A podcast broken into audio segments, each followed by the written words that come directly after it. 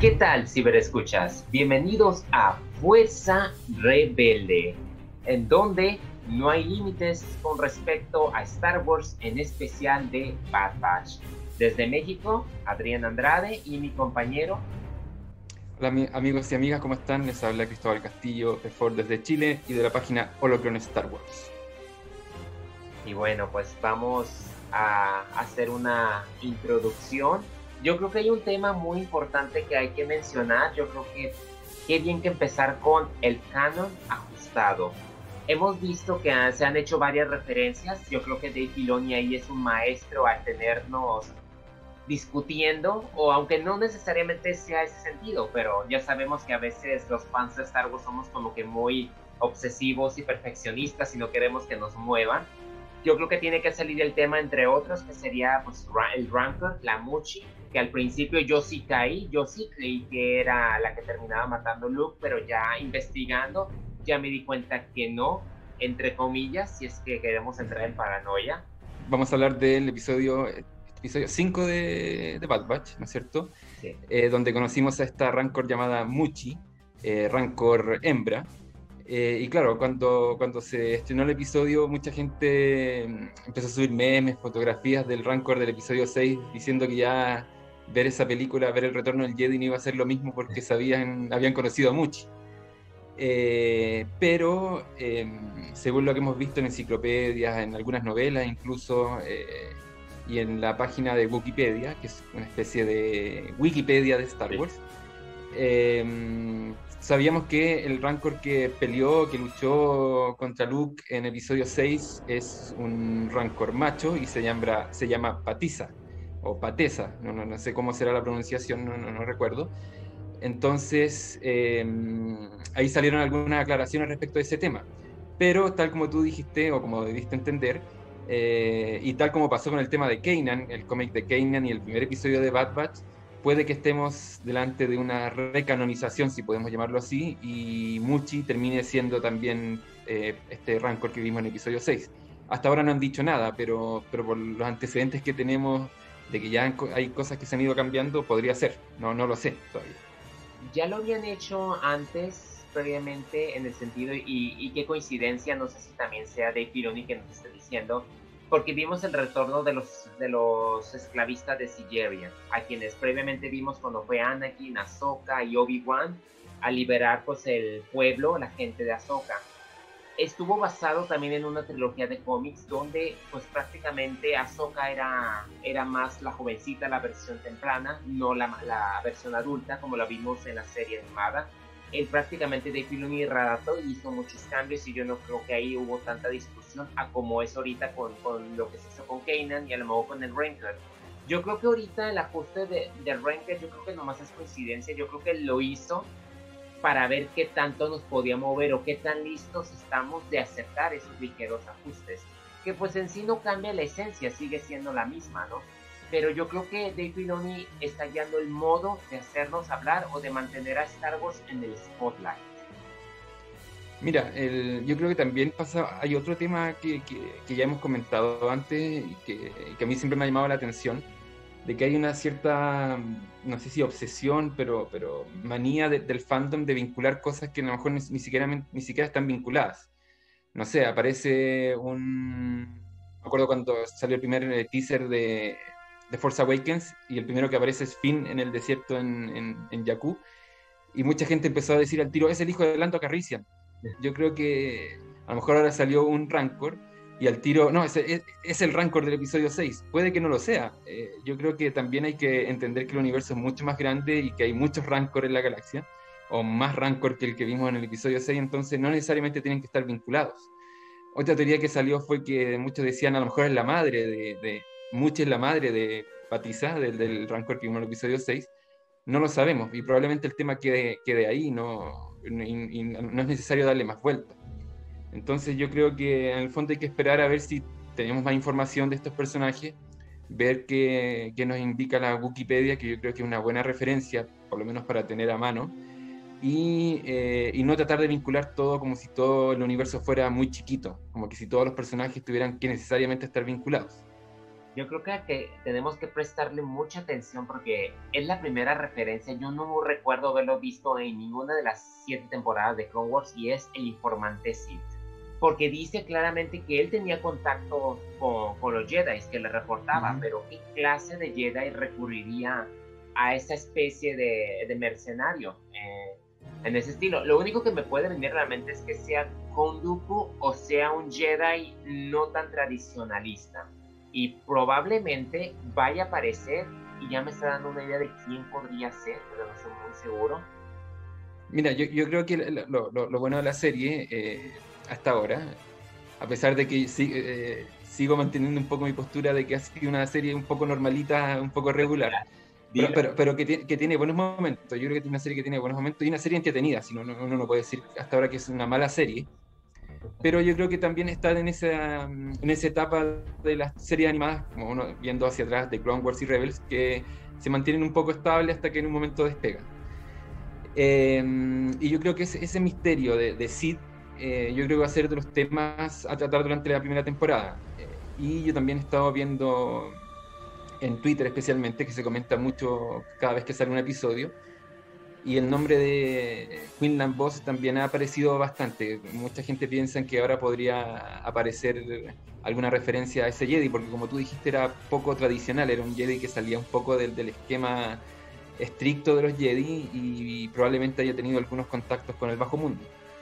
Eh, Dooku no lo sé, no, no, se me había ocurrido hasta ahora, yo creo que también puede ser una buena referencia y Ahsoka yo creo que está más vinculada a unos personajes que volvieron en el episodio 6 y que vimos ahí de cierta manera luchando contra este The Bad Batch. Así que yo creo que, yo creo que descartaría a Ahsoka por ahora. En sí, el giro que le dan pues, a Bad Batch, que ahora se vuelven como mercenarios y que queriendo, me gusta el nuevo enfoque. También a el planeta que van ahora, que es Ormantel, tengo, bueno, espero no equivocarme, pero tengo entendido que jugó un papel esencial en el videojuego de Shadows of the Empire. Y, de hecho, cuando, cuando uno ve episodio 5, el Imperio contraataca, parte de la batalla, digo, de, toda la trama de Hot, cuando Han dice que se va y Leia lo sale persiguiendo por este pasillo, ¿no es cierto? ¿Se acuerdan de esa escena donde los dos conversan? Y ahí le dice, te, te hace falta un buen beso. Él, él le comenta, él, el, el caza recompensas que vimos en Ormantel, eh, como que lo dejó un poco asustado y por eso va a ir a pagar su deuda con Java. Esa es la primera referencia que tenemos a este planeta. Y, claro, también hay referencia en Shadow of the Empire, que es un cómic que conectaba episodio 5 con episodio 6. Eh, es Filoni haciendo lo que, lo que sabe hacer, ¿no es cierto? Sacando referencias de distintos, distintas cosas del universo expandido anterior eh, y las vuelve a reintroducir, ¿no es cierto?, asombrándonos con esa, con esa referencia. A mí mi personaje y me preocupa bastante porque para mí siempre ha sido mi favorito desde que inició la temporada, que es Wrecker. Me fascina todo. No ha, no ha cumplido las expectativas todavía, pero me preocupa esos golpes que se ha dado a la cabeza y de que sí, o sea, en efecto, están siguiendo la línea de que él se está, el chip ya le está como que afectando. Y qué buena forma, digamos, en mi caso, yo que es como que siempre estoy atento a este personaje, pues sí me pone como que digo, oh, es que no quiero que le pase algo terrible. Entonces, pero yo creo que es muy buena narrativa. Pues estamos todavía en los episodios tempranos, a lo mejor la serie no es tan tan explosiva como lo fue el Clone Wars, porque prácticamente aquí no hay una guerra. Estamos viendo el periodo de transición, está todo muy pausado, muy lento. Tenemos al mismo equipo recurrente y todavía no tenemos información de, de Omega, excepto que cada vez empiezo a sentir que es sensitiva la fuerza, pero, pero pues no es como que muy al 100%. Pero hasta el momento el episodio 5 me gustó bastante por la acción y por el humor que nos brindaron. Sí, yo igual encontré que era un buen episodio y, y este sentido de la aventura, ¿no es cierto?, que, que tuvo el, episodio de ir a rescatar a Muchi, eh, esta como misión encubierto, eh, es entretenido, sino, como dije antes, uno no puede decir que la serie peca de aburrida, yo creo que no es una serie aburrida para nada. El episodio 6 también lo encontré bastante entretenido, vamos a hablar del en breve, pero el episodio 5 yo creo que tenía varios elementos clásicos de Star Wars eh, muy presentes y también me llama mucho la atención, y creo que lo hablamos en un programa anterior, y lo hemos, de hecho lo venimos diciendo hace rato, de que el enfoque que va a tomar de Bad Batch este grupo va a ser el de hacer misiones como un poco casa recompensa e ir metiéndose en el, en el bajo mundo. Y respecto a Breaker, yo creo que mm, es, obvio lo que va a pasar. Yo creo que algo va a pasar con él. Lo siento, lo siento, sé que es tu personaje favorito del grupo, pero, pero yo creo que el, tema va enfocado en que el chip ya está haciendo, está haciendo estragos, porque ya van, ¿cuántos? Tres, cuatro capítulos seguidos que, que le da con el tema de la cabeza, entonces es obvio lo que nos están diciendo. Y muy en especial ahora que, bueno, hacemos la transición al capítulo 6, ya que estamos en conjunto, pues efectivamente empieza a decir la frase que dice Crosshair, un buen soldado sigue órdenes. Entonces, pues ya, o sea, fue como que un momento que lo tuvo y ya como que se le zafó, pero ya el daño ya está hecho. Prácticamente es cuestión de a lo mejor un par de episodios para que esto explote y en conjunto nos lleve camino hacia Rex, Ahsoka o Bell Organa, que yo siento que esa fue como que la referencia al final, pero pues las teorías están que explotan. Pero como tú mismo lo vienes diciendo, la referencia a Ahsoka fue muy evidente con el ingreso de las hermanas Martés, que yo al principio tardé en reconocerlas porque debo de confesar que para mí esos episodios sí me, sí me cansaron un poco. Yo siento que entre, con tres hubiese sido suficiente, no cuatro, pero, pero me gustó verlas aquí en conjunto con Bad Batch y hubo una frase cuando dice una hermana que dice, hay un eco por aquí, sí, aquí estoy, que llega el otro, me dio mucha risa, o sea, fue muy, fue como una línea muy inteligente de los escritores que dije, eh, espectacular, la verdad. Yo no estoy de la tendencia de odiar personajes. Eh, eh, yo sé que tú tampoco, pero me refiero a que cuando ayer empezaron a salir comentarios del capítulo, mucha gente empezó así como el capítulo se me arruinó cuando aparecieron las hermanas Martes yo no creo que hayan sido un elemento tan terrible del episodio. Yo creo que, jugaron un papel importante y todo, pero no fue un tema cargante, así como para odiarlas. Yo creo que no, no da para eso. Em, bueno, y siguiendo el tema de, de, Breaker, eh, claro, esa línea que dice cuando está ahí tirado en el suelo y dice los buenos soldados siguen órdenes, yo creo que ahí ya el indicio es súper claro. Y respecto al personaje que sale al final del episodio, este holograma que, vemos solamente una especie de capa, si no me equivoco era, yo también me la juego por Bill Organa. Yo creo que mm, ellas mismas hacen referencia de que, de que hay un grupo de, rebeldes que están necesitaban estos datos del droide para poder pelear contra los soldados del imperio, estos, estos, nuevos troopers. Entonces, em, yo creo que por ahí va el tema. Yo creo que ellas tienen algún vínculo con la, con la rebelión. A mí me da ganas de ponerme a leer la novela de Ahsoka porque está situada en ese periodo de tiempo. Entonces todavía no puede ser Ahsoka. Yo digo que es Bel Organa porque Ahsoka da accidentalmente con Bel Organa y es como empieza a complementarse la alianza rebelde. Yo siento que Bad Batch va a terminar con la creación de una alianza que tanto vaya a llegar. No sé cuál vaya a ser el destino de este grupo inesperado, pero al no verlos en la trilogía clásica, yo siento que a lo mejor les va a pasar algo a la Rogue One no quiero brincar a conclusiones, todavía es muy temprano, pero lo que se me hizo interesante aquí es, si te acuerdas, en el ataque de los clones vemos la construcción de los droides. Aquí vemos el desmantelamiento de los droides. ¿Qué te pareció eso? El episodio y toda esta secuencia de la fábrica, a uno obviamente las acuerdan mucho en el ataque de los clones, y esas referencias que, empezamos a ver de que, el, imperio ya empieza a prescindir de los droides, estos, de los droides de la federación, nos conecta directamente con esa idea que tú dices. Claro, en el episodio 2 vemos la construcción del ejército de droides y en, este episodio en particular de The Bad Batch vemos cómo ya estos droides empiezan a quedar en desuso y los empiezan a destruir. Y también tiene algo que ver con la venganza de los Sith. Me acuerdo cuando, cuando Palpatine le dice a los miembros de la Federación de Comercio que los droides ya tienen que bajar, hay que bajar a los droides que ya no son necesarios. Entonces aquí ya empezamos a ver el término de ese proceso de desmantelamiento, ¿no es cierto?, de, de este ejército que, sirvió para que Palpatine lograra sus objetivos, indirectamente, y ya empezar con esta idea también que hemos visto en episodios anteriores del reclutamiento masivo para el imperio. Son esas, referencias bien sutiles que uno se da cuenta, ¿no es cierto?, y que causan tanta gracia. A mí también me, llamó mucho la atención ese tema de, de, los droides de la federación ya cerrando la cortina, digamos, de, de cierta manera. Eso explica por qué eran muy raros que no se viesen en ninguna trilogía clásica ni en las trilogías secuela, que se decía que encontrar ese tipo de, de androides o droides era muy raro en la galaxia ya veo, ya veo por qué. O sea, el imperio luego, luego se empeñó a destruir todo porque no quería amenaza alguna, porque yo no sabía que la cabeza de un droid táctico, por tener las, las tácticas de cómo destruir a los clones, de cierta manera, pues valían mucho en el mercado negro que se maneja en Star Wars. Entonces digo, wow, o sea, qué ingenioso. O sea, al Imperio no se le escapaba ningún detallito. Estaba en todo. Y pues la Alianza Rebelde buscando el modo de, de cómo apoyarse. Tengo, tengo una duda. Y aquí sí que no, no, investigué porque el capítulo, bueno, lo vi ayer en la noche, por temas laborales no lo pude ver eh, cuando salió. El droide, esta, este droide que vemos la cabeza, eh, que tiene todos estos datos, ¿no es el que sale en, el, en un episodio de Clone Wars de la temporada 7? Pero es que salen varios.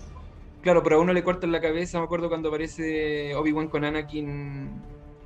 No, no, no, no, recuerdo qué episodio era del. Parece que el primer episodio de la, de la temporada y, vi un meme también o una foto haciendo la comparativa y quedé con la duda. Voy a investigar porque no, no, alcancé a hacerlo ahora, pero puede que sea. Podría ser, aunque es coincidencia suponer como, como tú lo vienes diciendo, o sea, el universo es tan más como para que vinculemos directamente. Claro. Pero lo que me agrada aquí es que es el planeta Corellia, ¿verdad? Sí. Donde está Han Solo y Kira, por ahí andan en un extremo es muy interesante ver, ver ese planeta de regreso que es muy simbólico en el universo y no sé, sentí como que sí sentí algo porque me conectó con la película de Han Solo, a mí que me gusta mucho esa película, entonces me conectó en cierta manera que ahí es donde construían los, destructores. Sí, sí, el, volvemos a Corelia, es la segunda vez que vemos en el planeta dentro del canon y, sí, también yo creo que fue bastante especial. A mí, claro, me hizo el tiro recordar a, la película de Han Solo, que a mí también me gusta mucho. Creo que es una de las películas eh, no tan valorada por el, por el canon como debería ser. No, no, creo que sea la mejor película de Star Wars, pero, pero yo creo que es una película que también cumple su objetivo. Y sí, volver a estos lugares yo creo que siempre es especial para nosotros. Y, y, efectivamente, claro, Corelia uno reconoce al tiro cuando, cuando llegan, o hay, hay ciertas tomas desde el cielo que, que, se hicieron en el episodio, que, que, es básicamente lo mismo que vimos en la película de Han Solo. Y en un momento, claro, cayéndome en ese error de querer vincularlo todo y pensar que también el universo es más chico de lo que uno piensa, yo también caigo en eso de repente me, hizo ilusión decir, eh, a lo mejor vemos a un pequeño Han Solo por ahí, pero después dije, no, esto es más grande de lo que pensamos, así que probablemente no lo veamos. Pero sí, Corelia yo creo que va a ser un lugar que vamos a seguir visitando. Yo creo que, que un planeta igual interesante y que siempre ha sido legendario, así que sería bueno volver en algún momento. Para mí hasta ahorita creo que es el mejor episodio de acción. Me gustó ver a todos distribuidos, la forma en que atacaban los droides y sí fue nostálgico ver cómo los uh, Battle Droids terminan apoyando a Bad Batch. Que uno dice, creo que es Fives, quien dice que nunca había visto eso, pero empezaron a sacar en las redes sociales que sí, efectivamente ya lo había visto suceder en el Citadel Gate, cuando Arturito programa unos droides azules y lo acompañan, pero en cierta manera lo justificaron con decir, bueno, es que a lo mejor tuvo una pérdida de memoria cuando estuvo bajo prisión y le hicieron los experimentos, Sí, no, sí, igual en, una parte del episodio, no, me acuerdo, claro, quién lo dice, que dice así como primera vez que los droides nos están como ayudando, también yo creo que fue una referencia un poco cómica, que interesante, y, quería volver un poco al tema de Omega, tiene sospecha de que puede ser sensible a la fuerza, yo también pienso que algo ahí, obviamente Omega es un personaje especial, ¿no? Algo, algo vamos a descubrir de ella en algún momento y puede que tenga un vínculo con la fuerza y me gustó su entrenamiento con este especie de arco que al final logra, ¿no es cierto?, eh, perder estas distracciones que, que, le habían indicado al principio y, logra, ¿no es cierto?, eh, eh, lograr cierta, ganar ciertas habilidades. Yo creo que eso también va a ser importante, ver cómo va a ser el desarrollo de Omega desde el inicio de la serie, que va a ser que era un personaje básicamente súper indefensa, que tienen que rescatarla y todo, y cómo poco a poco ella va formando parte de este grupo. Yo creo que eso también es muy entretenido ver cómo se está haciendo una más de este, de este lote malo y de hecho ya le están como asignando ciertas funciones dentro de la misión. Así que yo creo que ese, ese, ese, tema de Omega también va a ser un tema que se va a desarrollar probablemente en los próximos capítulos, que va a dar que hablar también. Me gustó lo de cuando está con el arco y que llega Siri, vas, vas, vas, es que tienes que soltar esto y aquello y acá, y yo digo que, ok, se me quedé por tanto fan, pero que le dio las indicaciones, llegó Siri sabía más, estuvo muy, muy cómico ese aspecto, eso, eso me gustó, la verdad, yo siento que ha sido muy dinámicos estos episodios y en personajes yo creo que van, van evolucionando, yo creo que a la par de las circunstancias que están viviendo. A mi gusto van lento, pero bueno, para saber que son 16 episodios, pues es de esperarse que va poco a poquito. Sé que al final de cuentas todo va a rendir frutos, estoy muy seguro. Mira, el, otro día alguien hizo un comentario en Twitter eh, que yo creo que tiene mucha razón. Eh, que es un concepto que yo siempre también había como aplicado, que es, eh, dijo, The Bad Batch es la típica serie de sábado por la mañana, que es una serie entretenida, que no es tan compleja, pero que uno la ve, son 20 minutos y que uno la pasa bien, bien.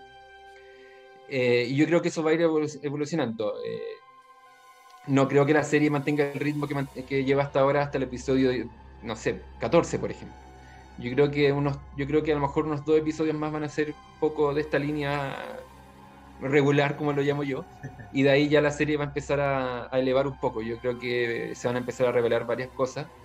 Y siempre es entretenido ver a personajes conocidos. En el episodio 5 vimos a Big Fortuna, que también fue una edición bastante entretenida y fue bonito ver a, este personaje junto a dos eh, soldados, eh, estos gamorrianos. Eh, ahora vimos a las hermanas Martés, probablemente veamos algunos personajes también relevantes de, de la alianza, como Vilorgana, yo creo que es muy probable. Y respecto a lo que decías recién, y para terminar un poco, em, yo creo que la serie sí o sí va a conectar con Rebels. Yo lo dije también en programas anteriores, yo creo que la trilogía de Filoni, trilogía animada de Filoni, que se va a desarrollar durante esta época, va a conectar muy bien las tres series. Incluso desde el punto de vista de la animación, yo creo que la animación poco a poco se irá acercando a la animación de Rebels. No sé si tan evidente, pero lo va a hacer. Entonces yo creo que vamos a ver la formación de la alianza desde la perspectiva de estos personajes, obviamente, y vamos a llegar hasta el momento, ¿no es cierto?, en que inicia Star Wars Rebels. Yo creo que eso es casi seguro. Bueno, pues ha llegado el momento de hablar de nuestras recomendaciones. Para los que ya han visto el programa antes, saben que modificamos, ¿no es cierto?, esto de mostrar una figura por hacer alguna recomendación o alguna reseña corta, breve respecto de, de algún videojuego, cómics, novelas, etcétera y yo hoy día traje un cómic que fue de los primeros, si no me equivoco, el primero, del, universo del nuevo universo expandido. Todos saben lo que pasó cuando Disney compró Lucasfilm. Eh, tenemos Legends y hoy día tenemos un universo expandido que busca ser más eh, cohesionado. Y voy a presentar esto que es Imperio Quebrado, que es un cómic que se publicó el año 2015 y que conecta eh, o que continúa directamente la historia de episodio 6, El Retorno del Jedi, que es lo que pasa justamente después. Y conocemos algunos personajes muy interesantes como son eh, Charabey y Cass Dameron, que son los padres de Poe Dameron. Y nos muestra también el desarrollo de ciertos temas que incluso podríamos vincular con The Mandalorian. Eh, aquí, hacen, aquí nos muestran directamente la Operación Ceniza, por ejemplo, eh, que es un, yo creo que es un evento muy importante que a lo mejor algún día podríamos ver dentro de alguna producción audiovisual, que es un plan de contingencia del emperador para, en caso que él muriera, muriera, entre comillas, eh, ver que, cómo se mantenía cierto? El, régimen imperial. Y vemos temas también muy interesantes como Leia en, en Naboo, por ejemplo, eh, en la ciudad de Tid, si no me equivoco es el nombre, eh, y que también siente alguna presencia oscura de un personaje que vimos en las precuelas. Entonces yo creo que es un cómic muy interesante. Vemos a Luke también. Muestra lo que pasó inmediatamente después del retorno del Jedi en miras ya de lo que iban a ser las secuelas. Entonces yo lo recomiendo. Es, son cuatro números. Este es el recopilatorio. Eh, son cuatro números. Tiene un, un arte muy, muy, creo que es muy bueno. Entonces eh, aporta mucho a lo que, a lo que también se cuenta también en Battlefront. ¿ya? Así que lo recomiendo mucho, eh, no es difícil de conseguir y es de lectura súper rápida, así que si lo pueden, ahí se ve mejor si no me equivoco, si lo pueden encontrar, eh, yo creo que sería un, buen aporte para, para, lo que sigue en el campo. Esa es mi recomendación. Sí, yo también espero y podamos ver lo del efecto ceniza en futuras adaptaciones después de, de, lo de Battlefront y la trilogía de Alpha Squadron. Hay mucho potencial y yo creo que en Rangers of the New Republic ahí estaría perfecto que manejaran esa, esa historia. De mi parte yo quiero hablar de Knights of the Old Republic, un videojuego. Creo que sería buena referencia. Ese es el segundo, pero yo tengo el primero, pero mi hermano lo tiene y no me lo ha regresado desde hace una década. este juego yo tuve el placer y la emoción de, de agarrarlo en el 2003. Así que ya estamos hablando de 18 años, pero me fascinó, situado 4.000 años antes del episodio 4, en, en la vieja república que tanto se menciona en el ataque de los clones. Y es prácticamente donde vemos Mandalorian, Jedi, está la guerra de los Sith, y tú eres el personaje de encubierto que es Riven, que ese fue el gran secreto que nos al final del juego nos avientan una sorpresa. Es un RPG, es más que acción, es más de diálogos y de las decisiones de cómo afectas tú ese planeta. Conocemos el planeta de los Sith, que es Korriban, antes de haber cambiado a Mont Moravan vemos el código de los Sith, vemos el código de los Jedi y hay un gran contenido que escuché que lo van a rehacer, no sé en qué sentido, si en una serie o si en un otro videojuego, pero a mí me ha gustado mucho el material que hay, siempre he querido y ha sido mi sueño como que ver, verla en que se llegue a cabo con actores. Anda un rumor y quería aprovecharlo, mencionarlo, de que se decía que querían a Keanu Reeves y a Gail Gadot para una nueva trilogía de Knights of the Old Republic del lado de los Sith. Y yo dije, uy, sería genial tener a ellos dos. Es un rumor, por eso dije tengo que hablar de Knights of the Old Republic, porque es un juego que ya está disponible, inclusive si tienes tu celular puedes jugar. Pero eh, como todo yo siento que es mejor tener una consola y ahí disfrutarlo por los efectos, por la historia más que nada y por el material. Es que la verdad es una joya narrativa que da mucho y expande el universo y unas culturas. Yo creo que ahí tiene Star Wars una joya y, y cuando se están escuchando sus rumores, eh, ojalá a mí sí me gustaría la verdad, o sea, tener a Gal Gadot como una princesa Sith y a Keanu Reeves como dicen que podría ser Rivan, pues sería, sería sensacional la verdad, es como wow, espero, espero y sí sea cierto, pero ya cuando se empieza a escucharse, es que porque ya, ya como que ahí van. Respecto a esos rumores, yo creo que el que tiene más posibilidades es, del, es una especie de remake del videojuego. ¿no? No, sé tampoco a qué se refieren, quizás con mejores gráficas o hacer una especie de, no sé, hacer otra parte del videojuego, no, no, no, no, no lo sé, no, no le digo mucho de eso, pero, pero sí, eh, eh, los rumores respecto a este tema son bastante habituales y llevan bastante tiempo, entonces yo creo que, que en algún momento vamos a ver algo de esto. Eh, y respecto al tema de Kenny Reeves y Gal Gadot, em, no lo sé, yo no sé si lo veo tan probable. Eh, yo creo que cuando uno ve los fanarts de Kenny Reeves, eh, uno lo ve y, dice, él es. Pero, pero habría que esperar. Yo creo que, que eso siempre, los rumores siempre hay que tomárselos con cautela. Eh, pero como te digo, yo creo que el rumor de, una nueva versión del juego es, yo creo que tiene muchas posibilidades. El otro habría que esperar. Y claro, como tú dices, yo no soy muy bueno para los videojuegos, pero, pero sí conozco la historia y, y sí conozco los personajes, entonces si van a hacer algo de eso, ojalá venga, ¿no es cierto? Y que con esos actores que, que uno, uno se da cuenta y uno los ve y no, como dije recién, dice, él es el indicado. Así que ojalá. Bueno, pues hemos llegado al final de, este podcast que ah, estuvo, estuvo sensacional. Hubo, hubo muchas cosas de qué hablar y sin duda todo pinta que, a que vienen cosas muy buenas, en especial por el final del episodio 6, esa de darnos una idea de quién podría ser, eso indica que ya, ya vamos hacia el siguiente nivel. Bueno, pues no queda más que nada invitarlos a que nos sigan en nuestras redes sociales. De mi parte, Hablemos de Cine Podcast o Modo Friki.